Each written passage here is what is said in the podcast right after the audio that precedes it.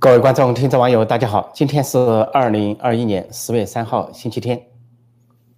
习近平怀疑公安部疑心公安部大清洗公安部，对公安系统进行大整肃。那么种种迹象显示，现在的公安部长赵克志也悬了。呃，因为呢有两件事情显得很微妙。在十一前后，就国庆节前后，中国当局呢公布了两个重大官员的查处，一个就是。是九月三十号当天，烈士日的当天啊，国庆的前夕，公布对公安部副部长孙立军的查处，用了七百字谴责他，多数是政治罪名。然后第二天是国庆，在国庆这一天，这个赵克志啊主持了公安部的一个会，一个紧急会议，是通报孙立军的案件，并且表态要吸取呃孙立军这个案件的教训，要肃清孙立军的流毒，然后说是公安部啊要。绝对纯洁、绝对忠诚、绝对可靠啊！然后四个意思、两个维护，呃，维护以习近平为核心的党中央等等。到了第二天，十月二号，啊，这个中国当局再公布了对傅政华的查处，就是前呃公安部的常务副部长，后来的司法部长，呃，傅政华查处。查处之后呢，随着有两个部门召开了会议，一个就是司法部召开了会议，说肃清傅政华的余毒。这个司法部现在的部长和党组书记啊是唐一军，是习家军人物。主持会议也是同样的话，绝对忠诚、绝对可靠，要这个呃绝对纯洁，要忠于习近平啊，两个意思，四个意思，两个维护等等。但是奇怪的是，当傅政华落马之后呢，在公安部并没有召开。按道理，公安部也应该召开一个党组会议来肃清傅政华的余毒，但是是由北京市公安局来召开。北京市公安局呢是。现在的局长是齐元军，由齐元军召开了一个北京市公安局的会。当然，这个傅政华以前也做过北京市公安局长。这个会上也同样的重复一个基调，就是绝对忠诚、绝对可靠、绝对纯洁啊，忠于习近平，以习近平为核心的党中央啊，四个意识两个维护等等。那么按道理来说，赵克志主持了公安部的会议去讲孙立军的事，那么他应该主持一个会议来讲，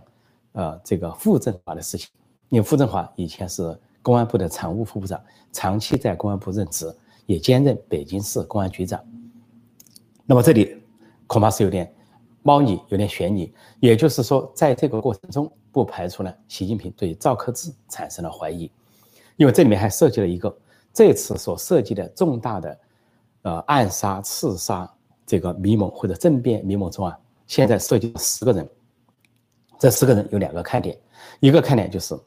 三个湖北佬啊，天上九头鸟，地上湖北佬，其中有三个湖北人啊，这个同心一气。一个就是江苏省的啊，刑警总队长罗文静加上海啊市公安局长兼副市长龚道安和湖北啊那个重庆重庆市公安局长兼副市长邓慧玲，这三个人是湖北人，湖北老乡啊，结为同心。但是还有个看点，这十个人里面有四个山东老乡。山东老乡也结成同心，一个就是，呃，江苏省的政法委书记啊，王立科，再一个就是，啊，呃，被宣布落马的公安部副部长孙立军，呃，去年跟孙立军几乎同期落马的孟庆峰，习近平的亲信心腹，现在不知所踪。还有就是，前不久今年四月份查处的山西省的公安厅长、副省长啊，刘新宇，他是山东人。这四个都是山东人。如果政政变集团有十个人的话，四个山东人，三个湖北人，然后另外两个呢，一个是江苏人，一个是江西人。说这里边呢，呃，山东老乡和这个湖北老乡要谋大事，而山东这个地方呢，历来是出好汉，《水浒传》写的就是一百零八将，写的是北宋年间的山东好汉的聚集。那么在中国历史上是脍炙人口，流可以说千古流芳。然后在这个之外，看点就来了。来了就是突然发现，只要稍微一梳理啊，这个公安部在最近的十多二十年，几乎有山东人掌控了公安部或者把持了公安部，就包括赵克志，赵克志本身就是山东人，呃，赵克志呢是山东啊莱西人。这个赵克志究竟属于哪个派别？那么有一些说法好像是习家军或者准习家军，就因为他在贵州任个省委书记，啊，事实上呢，他在后来在河北也任省委书记，那么最早的。这个出发点呢是在胡锦涛任内，其实一些准确的描述说是胡锦涛的人，赵克志是胡锦涛重用的亲信之一。后来逐渐高升，后来是在贵州任职，所以跟贵州的一些习家军有交集啊，比如说前面的栗战书啊啊陈敏尔这些人有交集。后来是河北省委书记，在之后呢，在二零一八年就十九大之后，二零一八年三月去入主了公安部，当了公安部的党委书记兼公安部部长。所以总的来说，他的色彩是胡锦涛色彩。而傅政华我也分析了，是胡锦涛任内提拔上来的。呃，傅政华既不是团派，也不是江派，他就是胡锦涛时代提拔重用上来的官员。而他查处天上人间是针对江派的一次行动。后来这个傅政华出任这个。周永康专案组组长呢，也是，呃，胡温对他的信任，也是习近平和呃王岐山对他的信任，这四个人达成了共识，认傅政华可靠，由他来追查周永康。所以有人把他划为周永康是不恰当，划为江派也不恰当，但也不是团派。回头说赵克志，不仅赵克志是这个山东人，再梳理一下就发现，落马的公安部副部长中多数是山东人，比如说在最早落马的。这个公安部副部长李东生，习近平上任不久就落马，说他是周永康的人。他呢是山东诸城人，就是江青的老乡，毛泽东夫人江青的老乡。再之后呢，在这个十九大前夕落马的一个公安部副部长，也是常务副部长。常务副部长有叫杨焕宁，杨焕宁之后是啊傅政华，再之后是王小红。那杨焕宁呢，他也是山东人，山东安丘市人。那么他在十九大前突然落马，说他是不忠诚、不老实。啊，对这个两个维护执行不力等等，也就是政治原因。所以在落马的副部长里边，显然就四个是山东人，就是李东生啊、杨焕宁，再后来孙立军，孙立军山东青岛人，然后是孟庆峰，啊，孟庆峰是这个山东呃西南人啊，宜兰沂蒙山宜兰人，宜兰人。所以整个山东帮山东人把持了公安部，那么赵克志为首。赵克志就是山东人，不过有趣的是，这一回有主持这个检讨啊，或者说是声讨傅政华这个会啊，又有两个山东人了。一个山东人就是北京市公安局长齐延军，是山东人，他是山东的啊，叫做莱芜人，山东莱芜。呃，这个赵克志山东莱西啊，山东莱西人，赵克志那个人是齐延军是莱芜人，而齐延军的成长历程呢是山东、河南、北京。看上去跟习近平、习家军没有交集。说现任的北京公安局长齐延军是山东人，应该是在赵克志这个系统成长起来的。更有趣的是，出来声讨这个傅政华，接替傅政华出任司法部长这个习家军人物唐义军，虽然在浙江任职，当个浙江省的副省长，追随习近平，但是他也是山东人。这个，呃，这个人呢，他是山东莒县人。山东莒县唐义军就在傅政华去年突然被调职之后，孙立军出事两天，啊，傅政华被调到全国政协当虚职之后，这个唐义军入主了司法部。这次他在司法部也口口声声拥护习近平，啊，四个意思等等。但是既然孟庆峰是习家军，都可以反，也不排除唐义军将来也成了反习的之一。他是现在组长了司法部，说现在这个山东帮啊遍布了。公安部和司法部，但主要是掌控了公安部。说这，如果习近平说，呃，公安系统整个不值得信任，要清洗公安部，要整法呃政法系统的话，那么他的离心完全可以跟着这个方向走。因为中国人呢很讲老乡情谊、同乡情谊，一方面是有几个方面非常讲老乡情，一个是同学之间讲同乡、讲老乡，那就是老乡见老乡，两眼泪汪汪，呃，很亲热。还有就是部队。啊，中国的军队都知道啊，老乡之间的感情是非常深厚的啊，不管是在部队里边互相帮，呃，离开部队之后啊，都互相联络。还有一个就是这些公安啊、武警，这些都是在里边讲老乡感情。一说是老乡，那就是几乎就是一拍即合，互相就有一个默契啊，互相帮助、互相提携、互相提拔。说赵克志是山东人，为首的公安部长是山东人，那么下面这么多的副部长是山东人。这么多的成员是山东人，说整个就形成了一个山东帮，或者说是山东好汉、梁山好汉，是不是有一一百零八将很难说。至少这回浮出水面的这个政变集团、暗杀集团、行刺集团十个人里面就四个山东人，所以迹象显示啊，赵乐际啊也不见得前途啊这个就说不妙，应该说前途不妙。那赵乐际有几种可能性？第一种可能性呢就是，呃，阮兆禄。赵乐际是一九五三年生的，跟习近平同岁。那到了明年二十大呢，这个习近平死活不退，但是赵乐际死活要退，肯定要退，年龄到了六十九岁了。那赵乐际退下来，如果安享晚年，啊，退休生活，那就叫软着陆，就算了，就跟以前的这个国防部长常万军，或者是，呃，这个习近平曾经要指向的人物啊，国家副主席李元朝一样，就是软着陆了。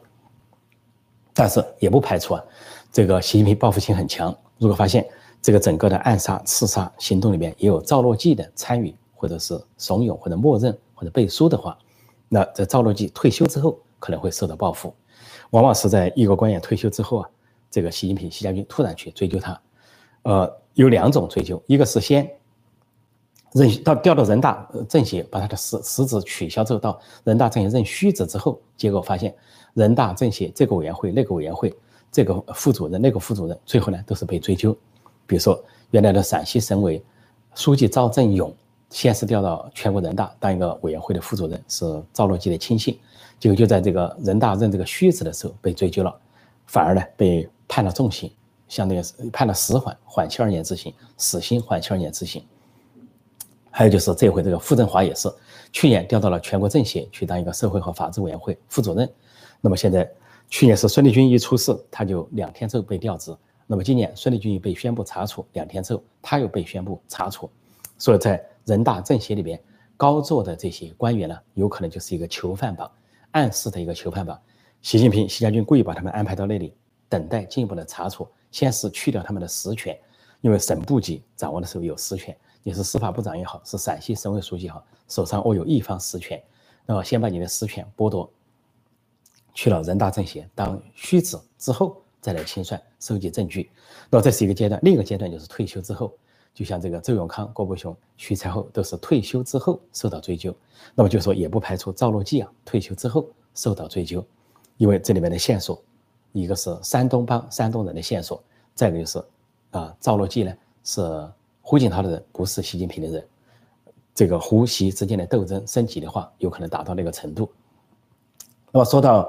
呃，傅政华，呃，这个傅政华的这个落马之后啊，现在公安系统有很多的这个部下对他一些回忆啊讲解，有些是公安分局的局长，有的是派出所的所长，那么给他总结了一些特点，说这个傅政华是，呃，三不一爱，呃，不吸烟，不喝酒，不唱歌，啊，最大爱好是读书。听上去呢，有点像习近平的爱好，因为习近平呢动辄宣称。我的最大爱好是读书，因为习近平那个宣称，其实呢，当时上山下乡的知青，文革中被毛泽东打到农村那些人呢，由于没有文化活动，没有什么娱乐活动，基本上从城市去的知青，当然最大爱好都是读书，有本书大家传来传去读，书都给翻烂了、翻黄了，翻的这个皱皱的了，互相传着读，所以呢，并不是习近平的最大爱好，是所有上山下乡知青、知青一代的最大爱好，人人都如此，并不奇怪。但是习近平，到处炫耀，在国际上也去掉书包，似乎认为好像只有他才是一个爱读书的人。其实现在傅政华也爱读书，很爱读书，说最大爱好读书。说傅政华那三个不呢？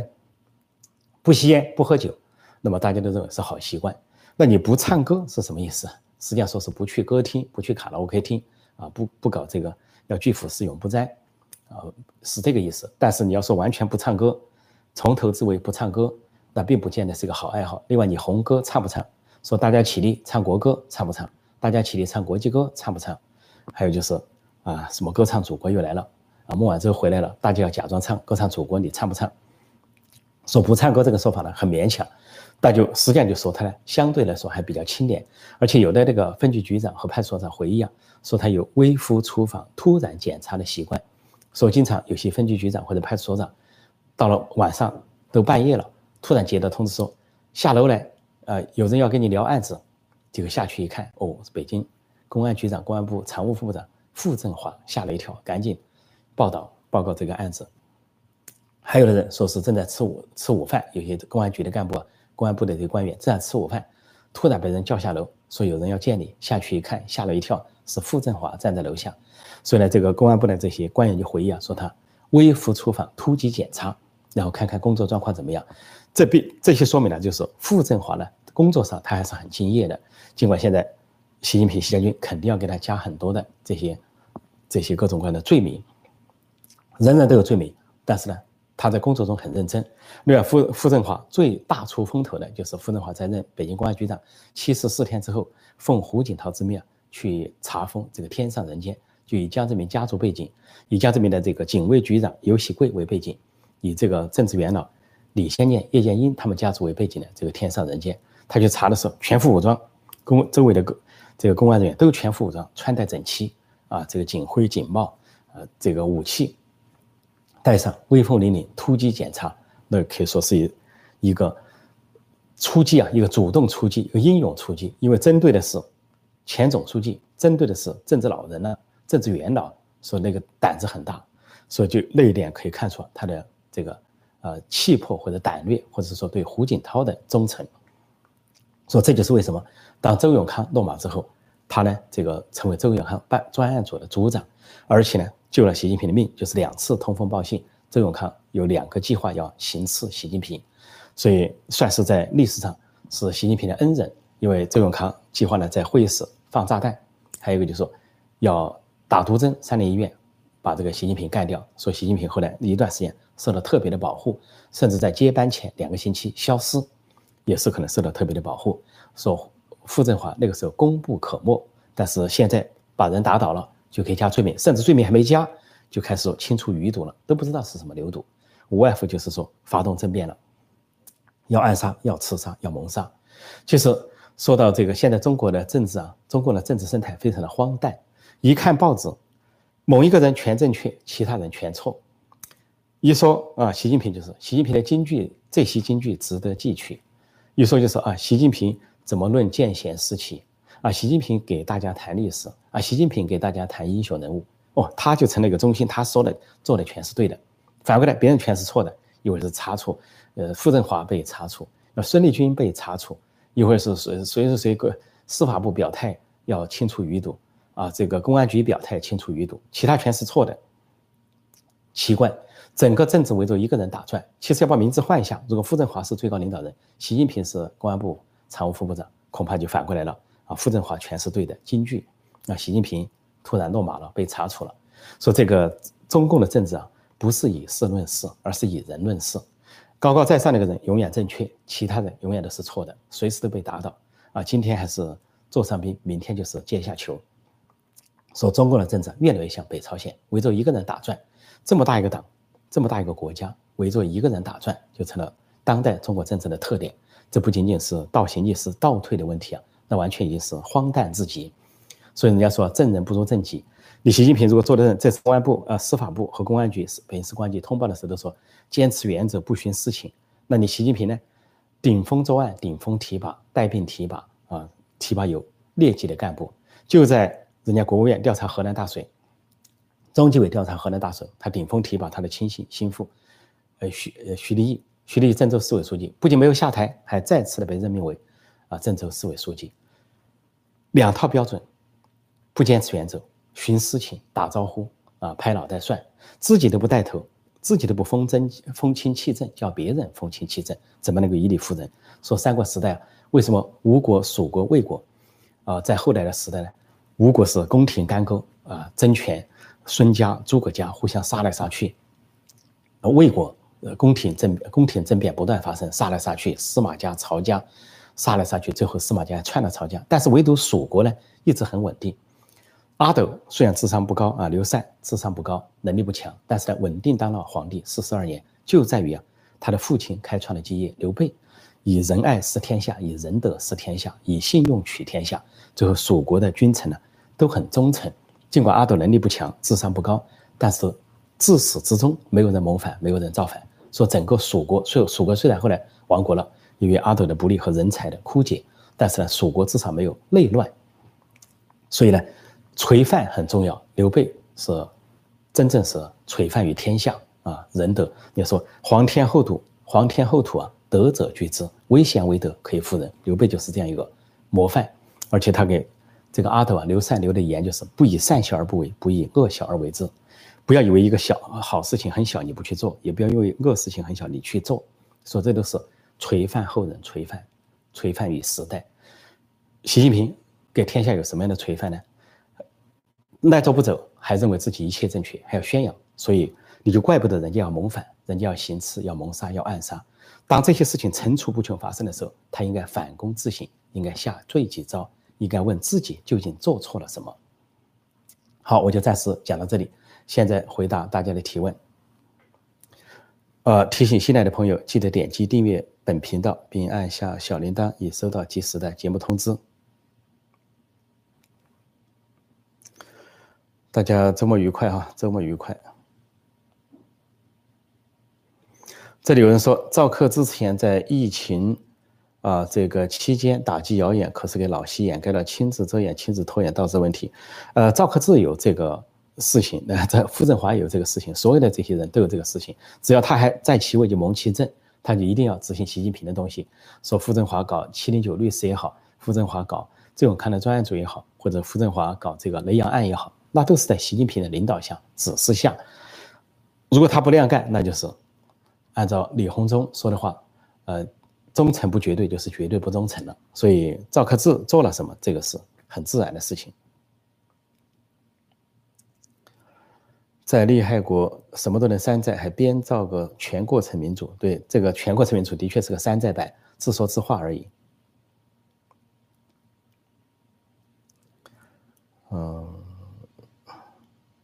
这就说郭声琨，当然这些郭声琨也好，孟建柱也好，你要追下去啊，都有可能有问题，肯定有问题。首先经济上有问题，只不过呢，就看他是谁的人。你比如郭声琨，这个是江西的，他这个，呃。这个他的色彩究竟是江还是湖呢？这个不明确。但是孟建柱呢，江苏人从上海出道，总的说来，呃，孟建柱是江派。那么鉴于现在习近平跟江派的这个联合呢，孟建柱有可能被包庇，有可能被包庇。关键是，另外当然被包庇的情况下有没有参加政变？如果参加了政变，那就另外一回事。就跟周永康、薛才和郭伯雄被抛出一样，如果参与了政变，就会被江派所抛出。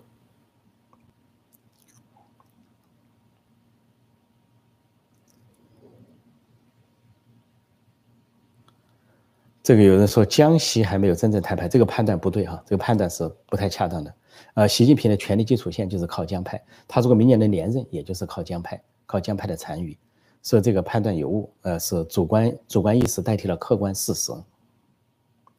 这里说胡锦涛时期团团伙伙没这么严重，没错，胡锦涛相对还比较呃这个公正啊，不，他在这个 SARS SARS 爆发之后，二零零三年，他首先就是断臂，断自己的。亲信，啊，当时的这个北京，呃，北京市长孟学龙啊，这个卫生部长啊，啊，张文康啊，都是被他当场斩掉的。实际上都是他自己提拔的人，自己的亲信。所以除了胡锦涛之后呢，那就风气不前面的江泽民是包庇亲信，逆风提拔，后来的习近平也是如此。这里说政治上老乡不可靠，认老乡。其实政治上很多人认老乡，陈锡同。他为什么得到习近呃这邓小平的重用？就因为是四川老乡，而且呢陪邓小平打桥牌，所以当时这个六四大屠杀的时候啊，有四个干将，很遗憾的都是四川人，邓、李、杨、陈，邓小平、杨尚昆，啊，陈锡同，啊，还有这个，呃呃呃李鹏，李鹏的祖籍是四川，跟四川没多大关系，所以那个时候老乡圈子啊还是很重要的，互相帮。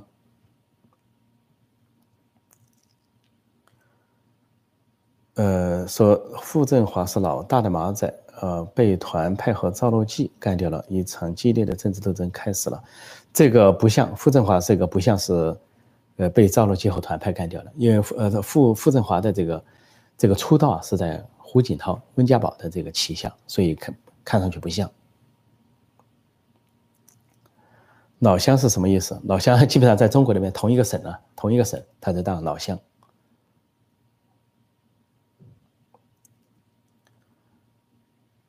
呃，这里有人说陈老师毕竟在国外，只能靠瞎猜。这个不是瞎猜，是分析。恰恰在国外你才能够分析，因为国外呢，你得到的信息是齐全的，有公开的信息，有下面的信息，有体制内外的信息。你在国内反而是两眼一抹黑，啥也不知道。你在国内能分析吗？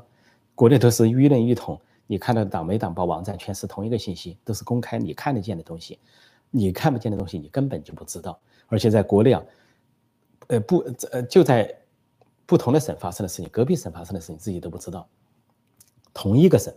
隔壁县发生的事情你都不见得知道。有人在那边抗议了，游行示威了，你可能不知道，还觉得天下太平，或者某个地方停电了，你说我这里没停电，不存在说停电限电是假的。这回小粉红老粉红有一个名言，说只要国庆灯光没熄灭，就说明停电是假新闻。这是连灯光秀都停了，北京国庆的灯光秀都停摆了，是不是假新闻？说国内外，像我呃这个报停电的时候，我是最早，差不多是第一个报停电。当我报出停电的时候，我报了四个省，这个小粉和老粉一哄而上，说是假消息，没有造谣。结果只过了几天，到处是停电、断电、限电的消息。所以啊，在国外啊，还是这个消息更准。这就是为什么我们的很多朋友要翻墙，出口转内销。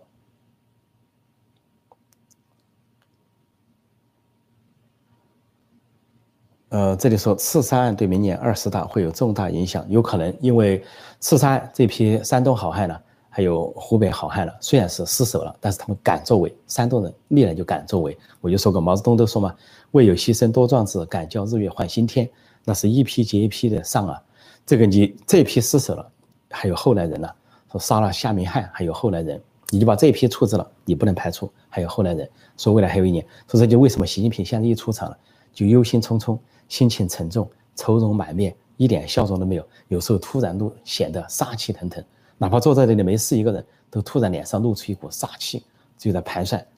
总有刁民要害朕，或者总有刁民要害习，读错了就总有习民要害刁等等，或者总有习民要害习，也都可以。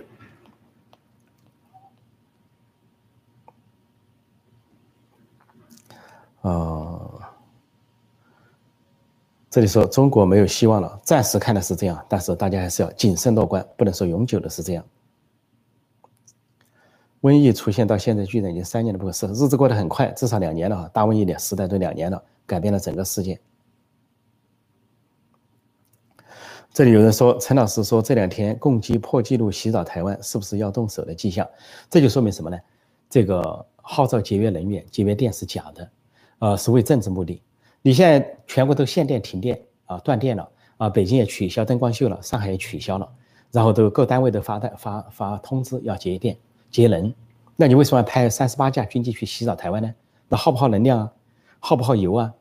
另外这些飞机来去的成本啊，多高啊？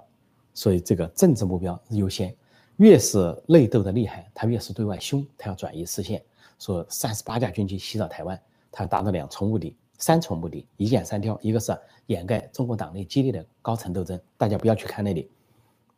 第二个，恐吓台湾，极限恐吓台；再一个，向美国示威，就说你美国要不跟我改善关系，跟中共改善关系，那我就给你制造麻烦，我就在世界上乱折腾，就跟这个北朝鲜竞争一样，跳高悬崖战术。说习近平学的是悬崖战术。哦，这个。这里说能不能，呃，这个预告一下下面的政治局常委，下届的预预政治局常委现在其很明显了嘛，有两个人是啊肯定要走的，一个是栗战书，一个是韩正，呃，超龄的要退出，但韩正也可能转任副主席，习近平想让他当国家副主席代替王岐山，但是副主席可以不是政治局常委，那么走了这两个人要补进两个人，补进两个人，一个是胡春华，很明显要补进来，啊，再一个习家军要补进一个人。呃，在北戴会之后传出的是丁学祥，早先传出是李强和陈敏尔，后来又传出是丁学祥要补进，要代替王沪宁那个位置，主管意识形态。那么如果王沪宁也被赶出政治局常委的话，那么习家军可以再进一个人，李强或者陈敏尔。但目前看来，习近平对李强、陈敏尔不满，啊，他们的公安局长、副市长都团团伙伙啊，搞政治拉帮结派，为了这个接班人，所以呢，他们俩可能仕途也可能受到一些挫折。那么再接下来。就习近平如果留任的话，那么接下来有像这个呃李克强啊、汪洋啊、赵乐际这些都还留在，那么王沪宁也可能留任。说这样的一个结构呢，目前看上去是这么一个结构，但是还有一年什么变数都可能发生。这个包括习近平连任受阻或者被这个要求退休、按时退休的可能性都存在。尽管他现在这个抱定了死活要连任这么一个。架势抱定了这个架势，所以说土共的政治斗争比黑社会还黑。当然，黑社会人家斗争呢，也就是个火并啊，看得清楚，火并也就是局部的一个火并。但是这个土共的政治斗争是从头至尾层出不穷啊，一直斗个不停，斗不休。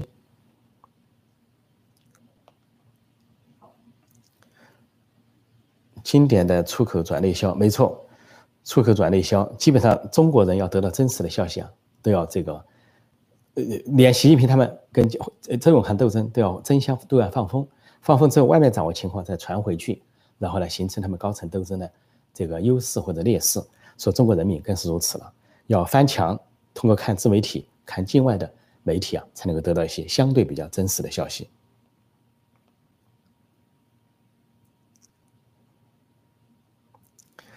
呃，这个这里说，如果习连任无望，会不会强行把国家拖入战时状态？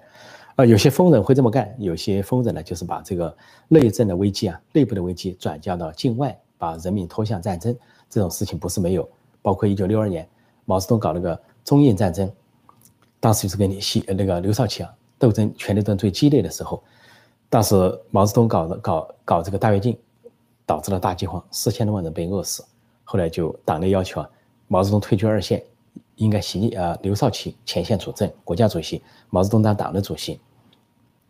结果毛泽东呢是也是军委主席，结果就搞了一场中印战争。所以这中印战争发在一九六二年是很不应该的，因为呢中国正在闹大饥荒，千百万人被饿死，战争要花大量的人力物力财力，消耗大量的经济资源。那是最不应该发生的，但是却发生了中印战争，这就跟中共高层的斗争有关。毛泽东在显示，我可以调集军队，我可以打仗，我手上有军权，啊，你们不要不把我放在眼里。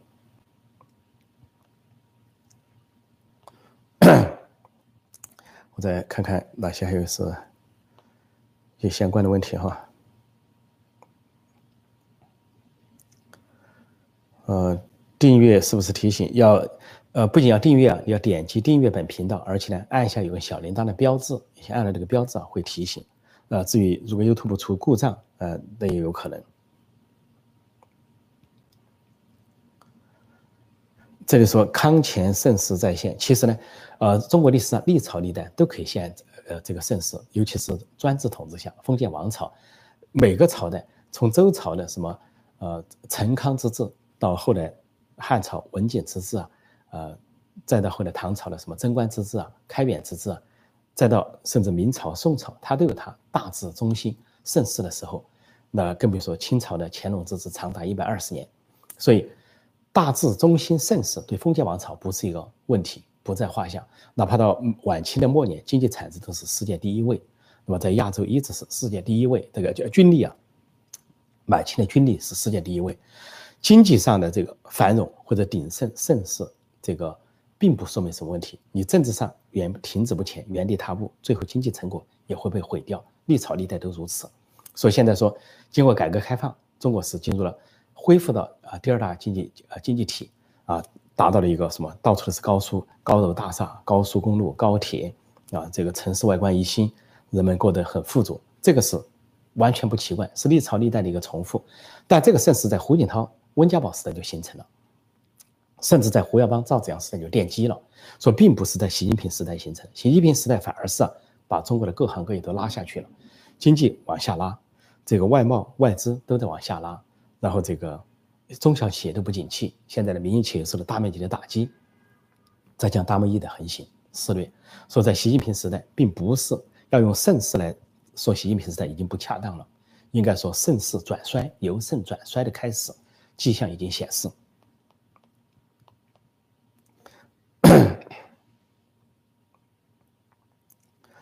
这里说，如果其他人上，能改变中国现状吗？在中国内部啊，其他人上，呃，随便谁上，不可能再比习近平更左的了。大家都已经看到了，这改革毛泽东死亡之后，改革开放以来，从华国锋算起，算到习近平，还没有一个人比习近平更左的，更倒行逆施、更文革化的、更文革色彩的。所以说，换上任何一个人都不可能，哪怕换他的亲信心腹，哪怕是陈敏尔，哪怕是李强，哪怕是丁薛祥，不可能那么左。所以呢，换上一个人，有可能呢。收敛一下现在这个，呃，加速开倒车这么个态势，然后回归一点正常，首先是党内回归正常，然后看能否启动政治改革。也就是说，中共始终存在两派：强硬派、保守派、改革派、务实派、开明派。那么，如果该改革派、开明派能够略占上风，那就有可能改变政治局面。很多事情的改变呢，是一点点开始。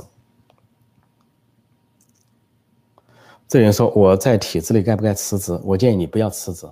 你不必辞职，留在体制内就可以有所作为。呃，在体制内做一个，按照中国的话说叫正能量，就做一点正面的事情，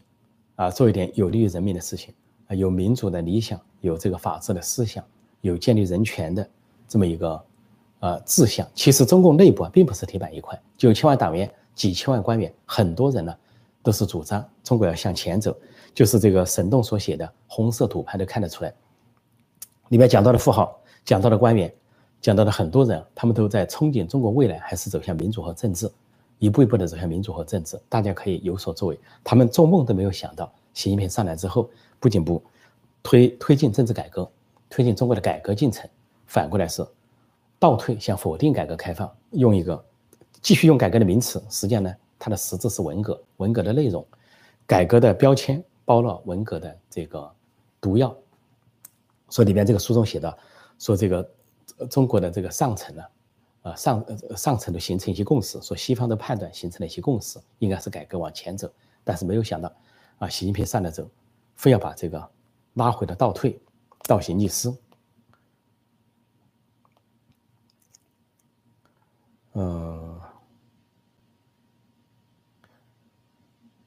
这里有人说，我想申请研究生入党，从内部改变共产党，实现民主化。当然很好，这也是很好。像戈尔巴乔夫、叶利钦他们就选择了这个道路。那么苏联的解体和东欧的解放，很多都是从共产党内部的啊反叛开始的。说内部的改革派、开明派很重要，不能让。这个有中国有句说法，中国说把谁谁开除了，党的队伍更纯洁了。其实呢，老中国人民刚好相反，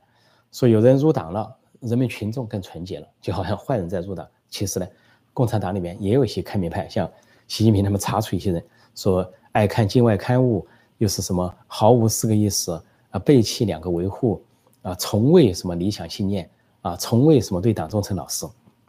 说明啊，这些官员包括孙立军啊、王立科。这些官员呢，就说是身在曹营心在汉，心向光明；身在黑暗，心向光明。说允许人家革革命，允许人家这个弃暗投明，允许人家这个倒戈一击。说不要因为这件事共产党的党员官员，我们就彻底否定他们。尤其这回啊，这个政变集团虽败犹荣啊，山东好汉虽败犹荣。一梁山一百零八一八将干了一番轰轰烈烈的事业，最后失败了，但是呢。梁山的故事还是千古流传，说不以胜败论英雄，要以作为论英雄，敢作敢为，那就算是某种意义上的英雄人物。呃，我看时间差不多哈，再看大家有些什么问题。啊，傅政华是谁的人？我前面已经解释过了，呃，这个昨天的节目我已经讲解过了。傅政华的新闻一出来，请大家回头看，我就不再赘述。这说傅政华贪了很多钱，谁都贪了很多钱。谁没有贪很多钱？徐立玉，郑州那个市委书记徐立玉没贪钱吗？郑州的省呃河南省委书记楼阳生没贪钱吗？还制造那么大水人祸，他们该不该被查处？谁都是贪官，谁不是贪官？习家军的人贪得更猛。现在浙江的习家军正在被中纪委调查，周周江勇为首的大批的这些人，应该说这个贪腐是惊人的，因为他们敢贪、敢腐败、想腐败、能腐败，因为他们掌握了实权，习家军掌握了实权。呃，我再看看大家的问题，差不多哈。这里说，西安市委书记有空缺了，老师怎么看？空缺了之后，有时候甚至空缺很久啊。这个习家军呢，习近平啊，不安排人，就是要等着习家军上，不会让胡锦涛的儿子去上。